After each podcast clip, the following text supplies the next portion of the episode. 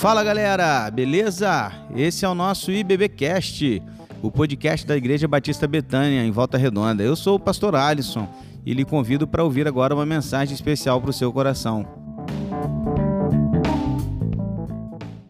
Você que está comigo, abra sua Bíblia, Josué capítulo 3. Enquanto as nossas crianças desenham essa história, eu quero te contar essa história de novo e ler com você alguns textos. Porque hoje nós vamos falar sobre como avançar rumo a uma vida nova.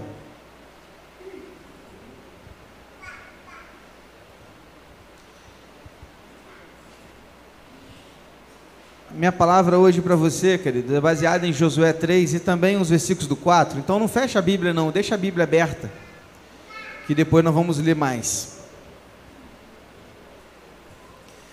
E eu quero falar para você hoje a respeito de uma nova vida, de como nós podemos dar um novo rumo nas nossas histórias. Josué capítulo 3.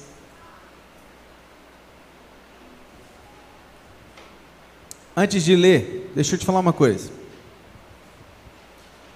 Josué é o sexto livro da Bíblia, considerado o primeiro livro chamado dos históricos. Ok? Então, os cinco primeiros são chamados de Pentateuco. Penta de cinco, teuco de lei. Então, são cinco livros da lei.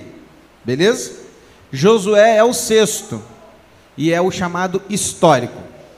Logo, Josué, ele é um livro que conta história. A história de um livro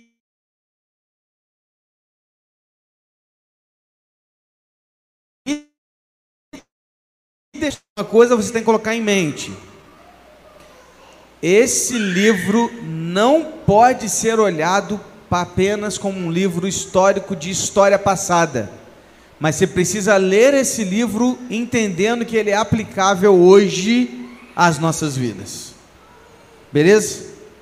Dito isso, Josué capítulo 3, versículos de 1 a 4, quero ler com você esses primeiros versículos que dizem assim: Josué se levantou de madrugada, e tendo ele e todos os filhos de Israel partido de Sitim, vieram até o Jordão e pousaram ali antes que passassem. Ao fim de três dias, os oficiais passaram pelo meio do arraial e deram ordens ao povo, dizendo: Quando vocês virem que os sacerdotes levitas estarão levando a arca da aliança do Senhor, seu Deus, saiam também do lugar em que vocês estão e sigam a arca. Contudo, deixem uma distância de cerca de um quilômetro entre vocês e a arca, não se aproximem dela. Dessa forma, vocês saberão o caminho pelo qual devem ir, visto que nunca antes passaram por tal caminho. Queridos, esse momento histórico aqui do povo é interessante porque Moisés já não mais está liderando o povo. Para você entender o momento histórico, eu vou te contar rapidinho o que está acontecendo aqui. Olha para trás e imagina que o povo de Israel está preso no Egito há mais de 400 anos escravos. E aí Deus levanta um homem chamado Moisés para libertar esse povo. Moisés liberta o povo do Egito, lembra das dez pragas do Egito, do, dos, da morte dos primogênitos, dos primogênitos que foram salvos pelo sangue que estava nas portas, chamada Páscoa, e depois desse dia Israel sai do Egito e começa uma caminhada no deserto. Nessa caminhada no deserto, o primeiro obstáculo que eles enfrentam é o Mar, o mar Morto, Mar Vermelho. Rapaz, eu falei Mar Morto umas 15 vezes hoje de manhã. Mar Vermelho. Diante do Mar Vermelho, eles estão diante de um, de um mar que era impossível passar para o outro lado e atrás o exército do Egito vindo atrás deles. Deus então abre o Mar Vermelho, que não é essa história que a gente leu agora, tá? É outra. Abre o Mar Vermelho, Moisés passa com o povo para o outro lado e os soldados egípcios são engolidos pelo mar. Beleza? Passa para lá e aí eles vão perambular por 40 anos no deserto. Por quê, pastor? Porque era um povo teimoso e incrédulo, e por esta razão, por 40 anos morreu uma geração e nasceu outra. E essa nova geração que ia entrar na terra prometida. Moisés não entrou na terra prometida. Então Moisés morre, o corpo de Moisés nunca foi encontrado. E depois que Moisés morre, Deus levanta Josué para liderar o povo. Josué é o líder que vai levar o povo à terra prometida e colocar o povo lá. Só que o primeiro obstáculo dele é esse. Então nós estamos agora diante de um povo que presta atenção, a grande maioria deles não passou pelo milagre do Mar Vermelho, porque era uma nova geração que nasceu no deserto, ok? Os que saíram do Egito morreram no deserto. Então, uma nova geração e os mais novinhos, as crianças que viram isso, que era essa geração agora, não haviam experimentado esse milagre ainda. Estão diante de um rio que eles precisavam atravessar para o outro lado. Agora você imagina que atrás estavam milhões de pessoas e diante de um rio, e eles tinham que passar por aquele rio para o outro lado. Só que não era um riacho que todo mundo passava a, a pé, não. Era um rio que cobria todos eles. Para você ter uma ideia, em épocas normais o rio tinha 30 metros de extensão. Nessa época, você vai ver daqui a pouco, ele tinha quase centenas de metros de extensão porque era uma cheia. Ele aumentava em muito na época da cheia. Então, eles tinham que atravessar aquele rio para o outro lado. E aí Josué então está diante desse povo. E agora eles têm um grande desafio, e esse grande desafio iria abrir uma nova vida para eles. O versículo 4 que a gente leu, o texto diz que eles iriam passar por lugares que eles nunca haviam passado, caminhos pelos quais eles nunca haviam trilhado. Presta atenção. Deus quer nos levar a caminhos dos quais a gente nunca trilhou, para que a gente possa experimentar uma vida da qual a gente nunca experimentou, para a glória dele. Isso é a palavra dele falando aos nossos corações, porque aquele povo deveria caminhar e atravessar para o outro lado. A vida nova estava do outro lado do rio. E eles precisavam passar por aquele rio. Josué então ordena, o acampamento se levanta, eles se deslocam e param em frente ao Rio Jordão. E quando eles param em frente ao Rio Jordão, a ordem é: primeira coisa que vai adiante é a arca da aliança e os sacerdotes. Então, primeira coisa que vai, a arca da aliança e os sacerdotes. Hoje eu quero traçar para você quatro princípios para que a gente possa viver uma vida nova junto do Senhor. E o primeiro princípio é o princípio da dependência de Deus. Presta atenção: se Deus não estiver à frente, não haverá vida nova. Primeiro princípio, você quer viver uma vida nova? Você quer experimentar algo novo com a sua família? Você quer experimentar algo novo para a sua própria vida? Algo novo na igreja, no reino de Deus? Você quer experimentar algo novo que com o Senhor? Deixa eu te falar uma coisa: você precisa depender de Deus, porque se Deus não estiver à frente, nada vai dar certo. Por que, que a arca da aliança ia adiante, irmãos? Porque a arca da aliança representava a presença de Deus no meio do povo. A arca de, da aliança era a presença do Senhor, ou seja, a imagem do Deus vivo estava representada ali naquela arca. Então aquele povo precisava ir atrás da arca, porque a arca iria liderá-los. O Senhor iria diante deles. O Senhor iria guiá-los. Era o Senhor que iria fazer o milagre acontecer. Então, meu irmão e minha irmã, tem muita gente querendo viver uma vida nova, mas não querem depender somente de Deus. Tem muita gente querendo viver uma expectativa nova no trabalho, na, na sua expectativa de vida, na, na, quer ter uma vida diferente na sua família, quer fazer algo diferente na igreja, mas não querem depender de Deus. Acham que podem fazer do seu jeito, da sua maneira, que vão resolver as coisas do que, da, da forma como eles acharem, e que Deus não precisa mais guiá-los. Estão errados. Porque se você quer viver uma vida nova, você precisa depender de Deus. Não dá para viver uma vida nova se não colocar o Senhor à frente, adiante de tudo que nós estamos fazendo. Em todos os aspectos da nossa vida. Todos. Então, o primeiro princípio, querido, que eu queria deixar para você nessa noite: se você quer viver uma experiência nova, uma vida nova, você precisa depender de Deus.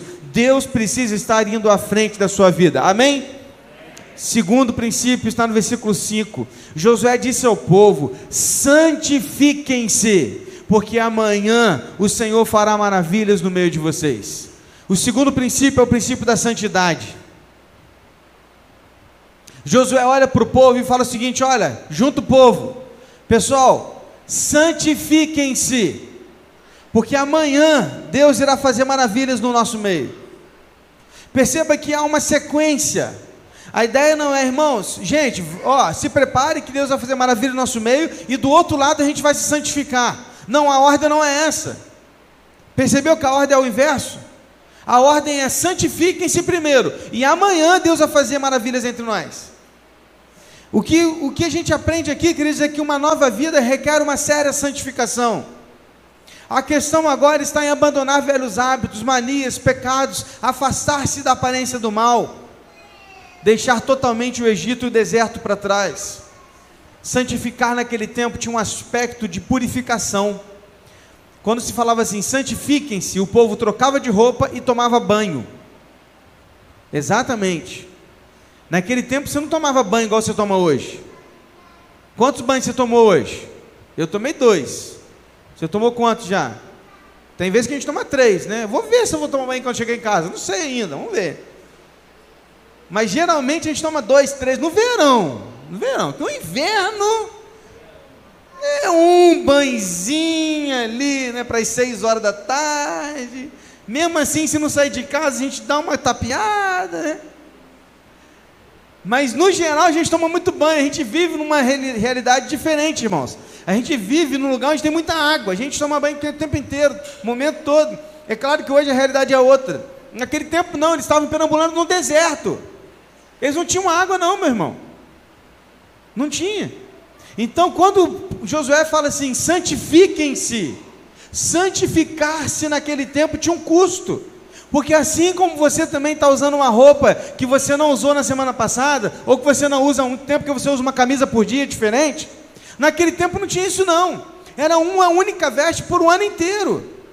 E quando ouvia a questão da purificação, eles tinham que jogar aquela roupa fora e colocar uma roupa nova.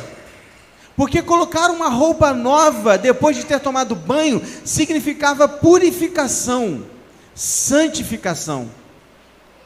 Havia um custo na santidade.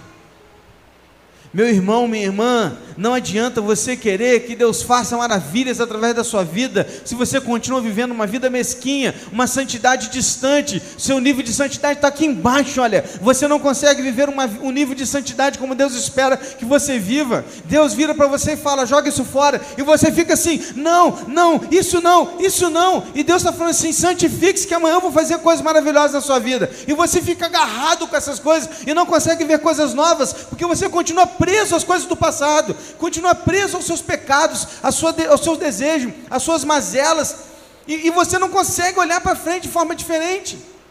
Meu irmão, minha irmã, preste atenção. Há um princípio básico aqui de transformação de vida, que é o princípio da santidade. Deus não negocia sua santidade. Vou te falar uma coisa, presta atenção, hein? Vou te dar um exemplo bem claro. Moisés, nós estamos falando de Moisés, o cara. Moisés, quando ele foi chamado lá atrás para libertar o Egito, na primeira viagem que ele foi fazer para o Egito de volta, porque ele havia fugido, quando ele foi chamado por Deus, ele foi com a família. E eles pararam no lugar para dormir. Presta atenção nessa história. Eu não vou, eu não lembro agora de cabeça onde que está, está lá em Êxodo. Presta atenção. Depois que ele para para dormir, diz o texto bíblico que Deus naquela noite vai à presença de Moisés para tirar-lhe a vida. Que isso, pastor? Exatamente. Sabe por quê? Porque Moisés não havia circuncidado um dos seus filhos. E a circuncisão era algo obrigatório no povo de Deus. O que, que é circuncisão? É a cirurgia de fimose ao oitavo dia de vida dos meninos. Todo menino tinha que ter, ser circuncidado ao oitavo dia, e Moisés não havia circuncidado seu filho. Ele não havia vivido uma vida de santidade naquele momento, porque santidade significa fazer tudo de acordo com a vontade de Deus. E Deus naquele dia foi à presença de Moisés para matá-lo, para tirar a vida dele, meu irmão. Sorte de Moisés, se é que eu posso dizer que é sorte, é bênção. Eu falei aqui de manhã também, a minha esposa estava no culto da manhã, e eu falei que assim como Moisés, ou assim como eu, Moisés tinha uma boa esposa ao seu lado. Moisés tinha uma Kelly na sua vida.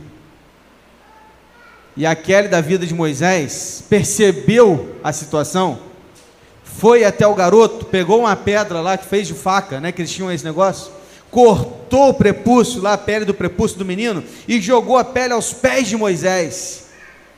Falou assim: ó, tá aí, ó. O que você devia ter feito, você não fez, e Deus não vai tirar sua vida porque eu resolvi o problema.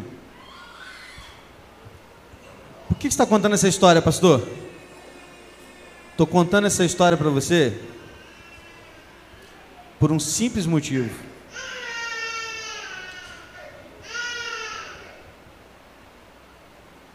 Deus não iria poupar a vida do maior líder que Israel já viu, porque Deus não negocia a sua santidade. E você acha mesmo que Ele vai te dar uma nova vida, enquanto você continua vivendo uma vida no pecado, sem querer viver uma vida nova ao lado do Senhor?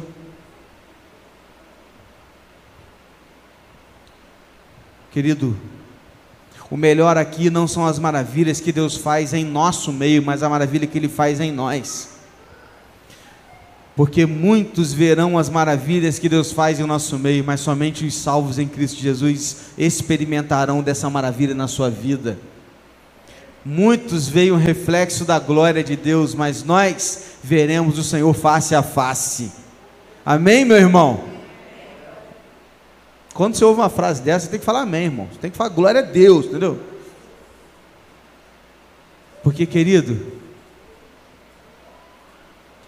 há muita gente espelhando a sua vida na vida de outras pessoas, dizendo assim: nossa, olha aquele fulano, Aquele fulano tem vida com Deus. Nossa, olha aquele cicrano. Aquele cicrano lá é uma mulher de Deus. Olha aquele Beltrano. Quantas maravilhas Deus faz na vida dele. Nossa, como é que Deus é bom na vida daquela família. Nossa, como é que Deus faz maravilhas naquela igreja. Nossa, como é que aquele pastor é usado por Deus. Nossa, como é que aquela. E só fica olhando as pessoas.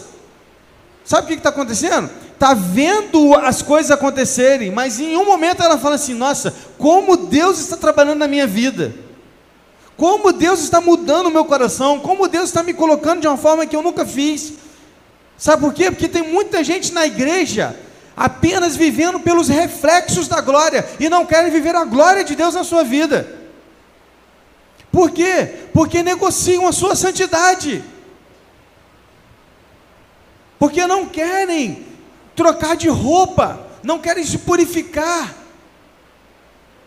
Mas, querido, deixa eu te falar: se você quer viver uma vida nova, se você quer renovar o seu coração, como acabamos de cantar aqui, você precisa viver o princípio da santidade. Santifique-se, porque amanhã Deus fará maravilhas em nosso meio. Só que primeiro vem a santidade, depois vem as maravilhas. É assim que Deus age.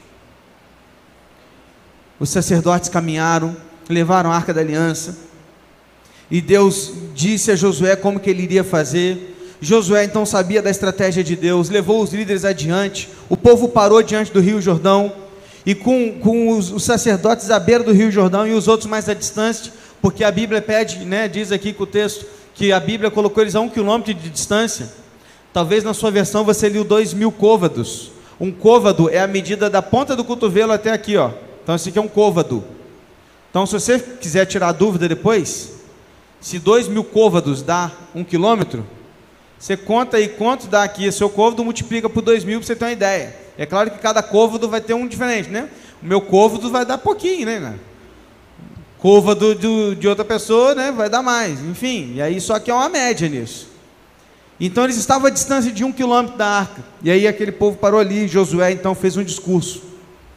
E Josué então discursou ao povo, e o discurso de Josué está registrado nos versículos 10 a 13. Vem comigo. Josué 3, 10 a 13. E o discurso de Josué foi assim: Josué continuou: Nisto vocês saberão que o Deus vivo está no meio de vocês, e que sem falta expulsará de diante de vocês os cananeus, os heteus, os heveus, os ferezeus, os girgazeus, os amorreus e os jebuseus Abre parênteses. Esses nomes são dos povos que moravam na terra onde Israel ia morar. Beleza? Ou seja, Deus ia tirar esse povo de lá para eles poderem morar lá. Fecha parênteses. 11. Eis que a arca da aliança do Senhor de toda a terra vai passar o Jordão na frente de vocês. E agora escolham doze homens das tribos de Israel. um de cada tribo. Quando as plantas dos pés dos sacerdotes que levam a arca do Senhor Deus, o Senhor de toda a terra, tocarem nas águas do Jordão, elas serão cortadas, a saber, as águas que vêm de cima se amontoarão. Para um pouquinho. Josué chamou o povo e falou o seguinte: ó galera, é o seguinte, Deus vai liberar tudo para gente. Deus está indo adiante de nós, a arca da aliança vai na frente. Chegando lá no outro lado do rio, ele vai, ele vai tirar todo aquele povo de lá, porque aquela terra é nossa, desde Abraão. E nós vamos voltar para a nossa terra. Se preparem, porque nós vamos passar o rio Jordão a seco. Depois que ele disse isso, esse discurso, o que aconteceu foi exatamente isso. E o terceiro princípio envolvido aqui é o princípio da obediência. Porque pela fé nós precisamos dar alguns passos importantes, mesmo que aos olhos dos homens seja loucura.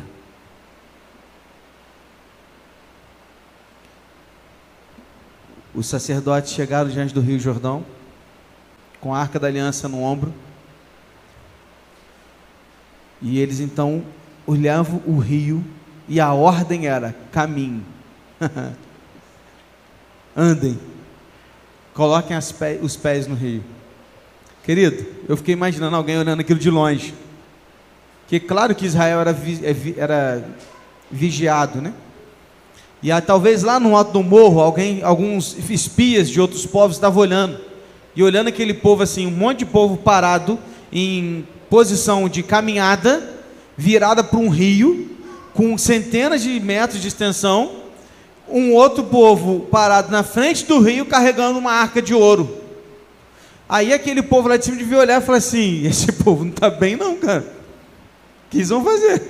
Deve ser suicídio em massa, né? Vai todo mundo entrar dentro do rio e se suicidar. Deve ser isso. Porque, querido, olhando de longe não tem sentido. Não tem sentido um povo parar diante de um rio e começar a andar dentro de um rio, não tem sentido. Só que o texto bíblico diz que quando aquele povo, os sacerdotes, os únicos que molharam os pés foram os sacerdotes. Achei muito legal isso aqui também, porque a liderança molha os pés. E os líderes pisaram e a planta dos pés tocou no rio, o rio parou de correr. Formou-se um paredão do lado de cá e a água que estava aqui desceu. Depois que ela desceu, porque era um rio, parou a represa aqui e ficou tudo seco. Então os sacerdotes com a arca que pisaram em água ainda, a água parou, eles continuaram caminhando. Continuou caminhando, a água desceu e ficou tudo seco. Eles pararam no meio do rio e o povo de Israel agora começou a caminhar. E diz o texto bíblico que eles começam a caminhar, eles atravessam a pés enxutos. O povo de Israel atravessa o rio Jordão sem molhar os pés.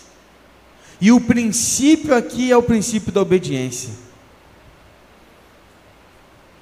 Porque às vezes Deus nos pede algumas coisas que parecem loucura, mas pode ser loucura aos olhos dos homens, mas aos olhos de Deus não é loucura, é milagre. Seria loucura Pedro ouvir de Jesus: Quer vir até mim? Vem! E Pedro anda sobre as águas. Loucura 300 homens pararem diante de 135 mil soldados e quererem vencer a batalha.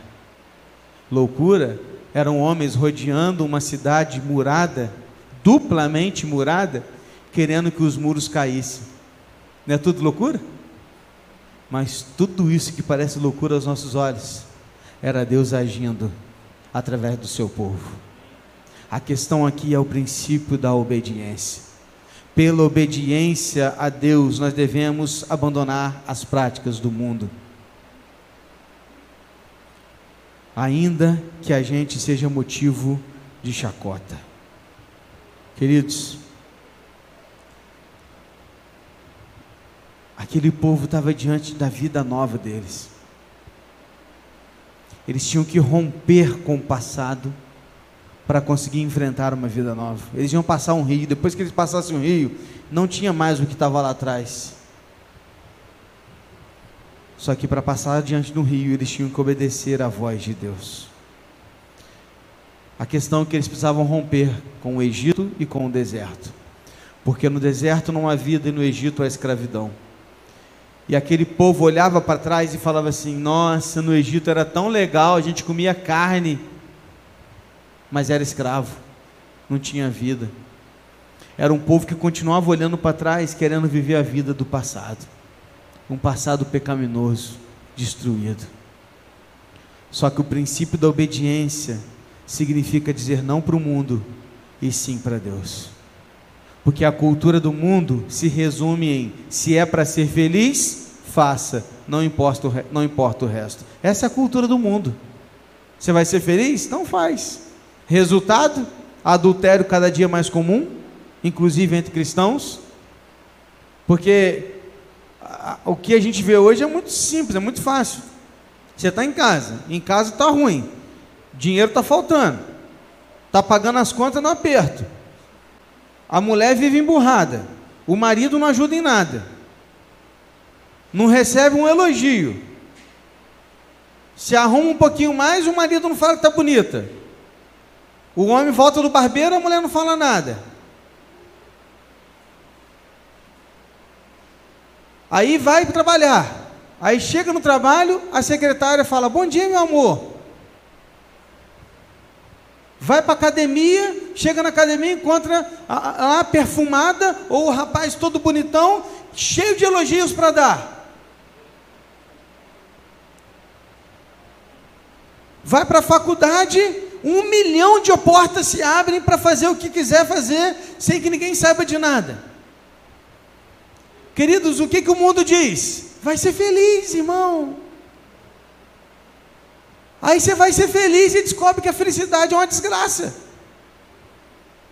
Porque acaba com o casamento, acaba com a família, destrói a vida, entra no fundo do poço, não sabe quando voltar mais. Por quê? Porque se entregou para a cultura do mundo. Casamentos sendo destruídos e acabados, porque eram casamentos que deviam ser de aliança vitalícia, feita diante de Deus, e vem com a desculpa esfarrapada de que acabou o amor. Não, querido, não pode, porque amor se constrói, amor, amor se faz. Você foi casado não foi pelo amor, não, foi pela aliança. Então respeite a aliança que você fez diante de Deus. Então não casa. E outros que casam não querem ter filhos. Casais que não querem ter filhos. Ah, não, cachorrinho tá bom. Pô, top, cara. Lindo ter cachorrinho, muito maneiro. Mas filho é filho. Filho é filho. Eu fiquei pensando, rapaz. Você já fica. Você já viajou na maionese de vez em quando assim? De vez em quando eu fico viajando assim, cara. Uma viagem que eu faço às vezes é na eternidade. Eu fico assim, cara, é eterno. Caraca, mano, não vai acabar, mano, é parada. Caraca, que loucura, já pensou, é eterno, não acaba, mano. Não dá um bug na mente às vezes? A minha mente dá uns bugs às vezes, cara. Aí eu fiquei pensando um dia desse, mas se meu pai não quisesse ter filho? Cara, eu não ia nascer, mano. A Kelly ia ser uma mulher infeliz, não ia casar comigo.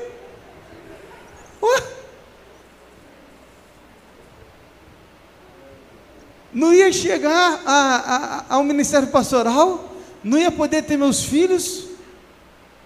Meus pais não seriam tão contentes como eles são hoje, quando eles chegam os netos lá, a alegria da casa são os netos. Os avós aqui que digam. E eu fiquei pensando, quantas pessoas estão perdendo a oportunidade de criar homens e mulheres para a glória de Deus, pelo simples fato de, ah não, filho, está muito trabalho. Eu quero meu sonho, quero conhecer o mundo. Ué, leva o moleque junto. Quero ter muito dinheiro, quero fazer minha carreira. E todo mundo que, que vive hoje, que tem carreira boa, não tem filho. Gente, desculpas, desculpas. Enquanto que a Bíblia diz que filhos são heranças do Senhor. Não é bem material, não, querido, é herança do Senhor, coisa boa. Aliás, abre um aspas aqui. Deixa eu entrar mais um pouquinho dentro desse assunto. Essa semana eu estava ouvindo uma, uma, uma, uma mulher pregando, não vou nem lembrar o nome dela, mas ela pregou e ela citou a mãe de John Wesley. Aí ela falou assim: Gente, vocês conhecem a mãe de John Wesley? Não sei nem o nome dela, mas eu sei quem é John Wesley, um dos maiores avivalistas que o mundo já viu, pregador do evangelho, que, pô, a igreja metodista começou a partir de John Wesley. E aí ela começou a falar da mãe de John Wesley, falando que aquela mulher, ela não tinha carreira, ela não tinha estudo, ela não tinha faculdade, ela não tinha trabalho, ela cuidava de casa. Que para hoje é um absurdo, né? Um absurdo uma mulher que ser dona de casa. Mas aquela mulher era dona de casa. O ministério dela, criar filhos para a glória de Deus, criou John Wesley fez o trabalho dela de forma fantástica, criou os filhos dela para a glória do Senhor, trabalhou na vida deles, o que eles deviam fazer, como eles deviam obedecer. Talvez uma das maiores teólogas que John Wesley conheceu foi a própria mãe, porque viveu a teologia na prática e não nos livros. Dizem que aquela mulher, quando ela ia orar, ela pegava o avental e colocava na cabeça assim, ó. E quando ela colocava o avental na cabeça, os filhos dela sabiam que ela estava orando. E quando ela fazia isso, não podia se ouvir um pio dentro de casa. Ela hora da mamãe orar. Se um daqueles meninos gritasse dentro de casa, o bicho pegava para o lado deles. E ela orava, orava, orava, orava, orava, e o silêncio tinha que estar ali, ó. Ministério da vida daquela mulher criar homens para a glória de Deus. Talvez o seu filho vai ser o novo John Wesley, o novo Billy Graham. Talvez o seu filho vai ser aquele que vai levar o evangelho a almas perdidas.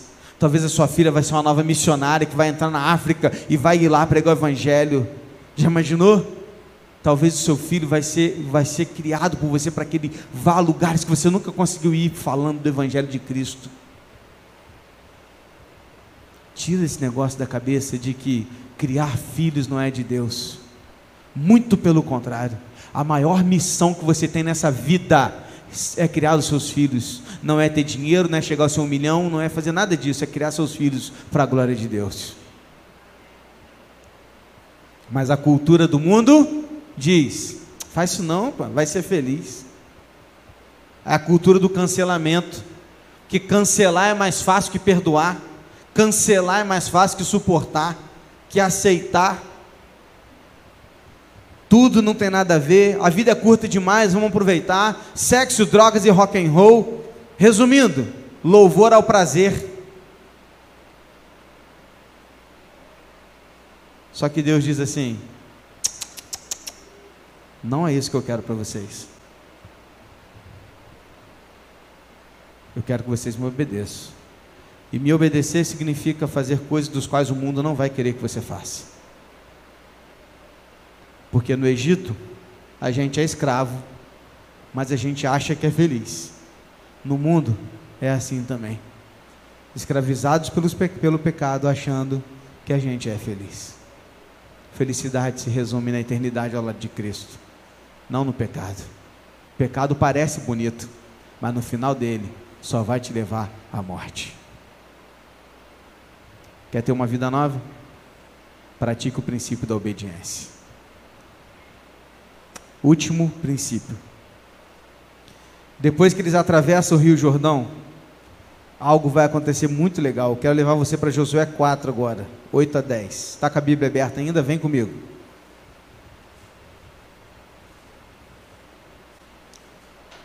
Último princípio está em Josué 4, de 8 a 10, diz assim: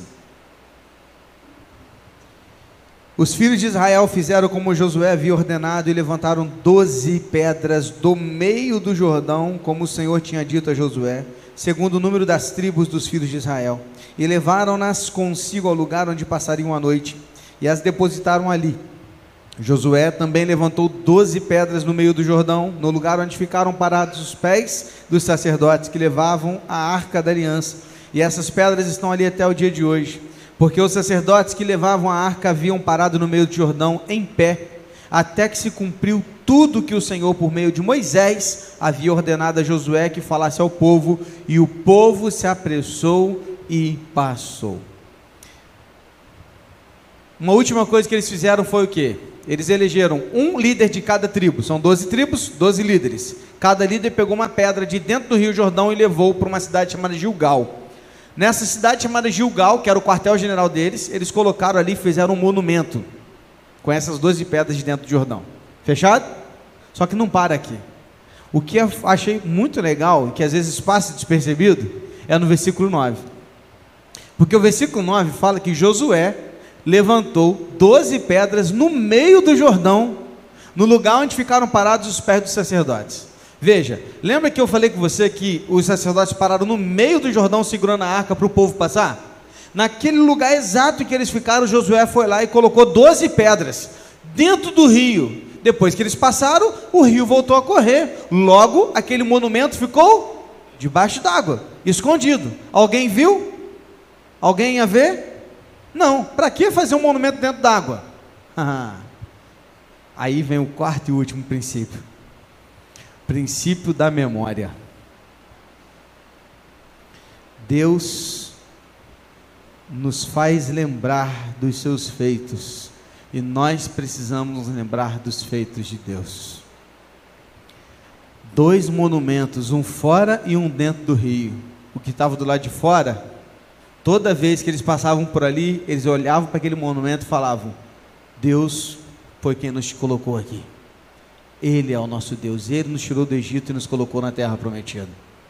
Mas o que estava dentro do rio fazia-os lembrar o seguinte: assim como aquele monumento está lá debaixo daquele rio, a minha vida velha ficou para trás, lá debaixo daquele rio, porque agora eu quero viver uma vida nova com meu Deus. É o princípio da memória. O que nós aprendemos como servos nós sempre devemos levar para a nossa vida. Deus faz isso com a igreja com duas ordenanças: batismo e ceia. Toda vez que a gente ceia, e daqui a pouco nós vamos cear, toda vez que a gente ceia, a gente traz à memória o que Cristo fez por nós na cruz. Não é assim? Exatamente assim. Por quê? Porque o princípio da memória nos faz lembrar de onde Deus nos tirou e aonde Ele nos colocou. A Lara toda vez que vai na pediatra, ela chora. Não, ela não chora assim, não, ela. Uh, parece que tá. Nossa, meu irmão, dá até vergonha, eu fico suando assim, ó. Chora, ela grita de desespero. Sabe por quê? Porque toda vez que ela vê a médica de jaleco branco, ela lembra que alguém de jaleco branco já deu várias vacinas nela que dói na perna e no braço. E ela lembra na hora. É a mesma coisa que eu não vou dar vacina nela. Olhou o jaleco branco, ela entra em desespero. Sabe por quê? Que a Lara já tem memória. E a memória faz ela lembrar daquilo que não é legal. O princípio da memória nos faz lembrar da de onde Deus nos tirou e de onde Deus nos colocou. O que, que a gente aprende aqui? Se nós queremos viver uma vida nova ao lado do Senhor, nós precisamos nos lembrar de quem nós éramos, quem nós somos e quem seremos porque o Senhor Jesus fez isso por nós. Nunca se esqueça disso. Você consegue se lembrar de onde Jesus te tirou? De quem você era antes de Cristo? Ou você ainda não teve um encontro com Cristo, ainda só tem o antes, você ainda não tem o depois? Porque o depois só acontece quando nós vivemos no princípio da dependência, da santidade, da obediência e da memória. Fato é que ficar no deserto você não vai chegar a lugar algum, mas Deus quer te dar uma nova vida hoje. Amém? Pastor, e depois? É só alegria? Depois de você praticar o princípio da dependência, da obediência, da santidade, da memória, é só alegria. Mas nunca se esqueça que depois que eles passaram o Jordão, sabe o que, que eles enfrentaram? Guerras, batalhas batalhas e guerras. Depois que você entra numa vida nova, prepare-se para as guerras. Ninguém está te oferecendo aqui uma vida nova, uma vida boa. boa no sentido de tranquilidade, não. Estamos te oferecendo uma vida de guerras, mas que ao final das contas vai valer a pena. Basta a gente praticar os princípios que o Senhor nos ensinou nessa noite. Feche os seus olhos, vamos orar ao Senhor.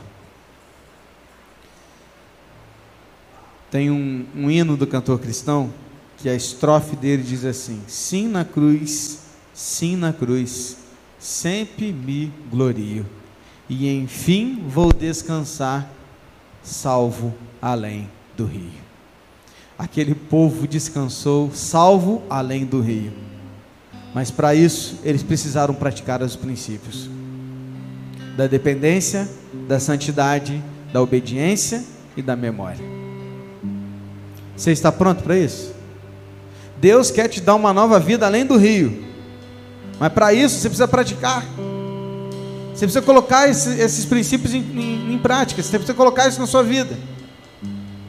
A questão é: você está pronto? Porque depois disso vão vir guerras e batalhas. Você está pronto? O Senhor quer te dar uma nova vida. O Senhor quer te dar uma nova história, assim como Ele fez com Pedro. Basta você querer, basta você praticar. Feche seus olhos. Senhor, aqui estamos nós, Deus, nessa noite. Colocamos as nossas vidas em tuas mãos e pedimos ao Senhor que faça essa palavra uma palavra que transforme as nossas vidas. Para que a gente pratique tais princípios que vão demonstrar que nós estamos avançando pela fé. Porque na vida cristã só tem duas maneiras de viver. Ou a gente continua avançando pela fé, ou a gente regride pela incredulidade. Porque não existe morno, como falamos semana passada existe quente ou frio. Ou a gente está avançando, ou a gente está regredindo. Aquele povo diante do Rio Jordão tinha duas opções: ou eles avançavam pela fé, ou eles regrediam em incredulidade. Mas regredir significava voltar para o deserto, e avançar significava uma vida nova na terra prometida.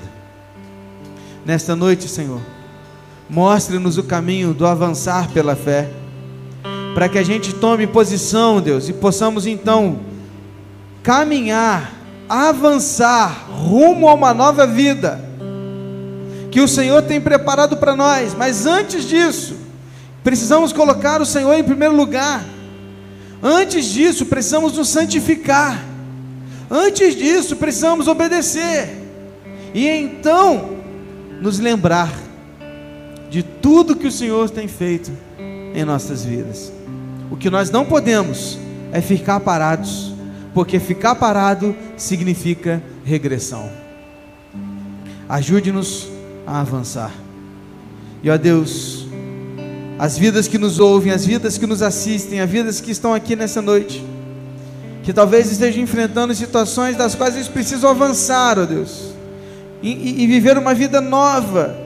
Prepara o caminho para eles, Senhor para que diante das dificuldades eles tenham a coragem de avançar pela fé e assim experimentar uma vida nova com o Senhor. Assim oramos em nome de Jesus. Amém.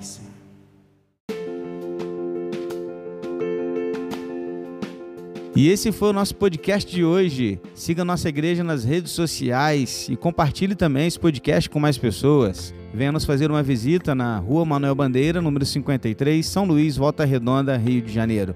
Um abraço e até mais.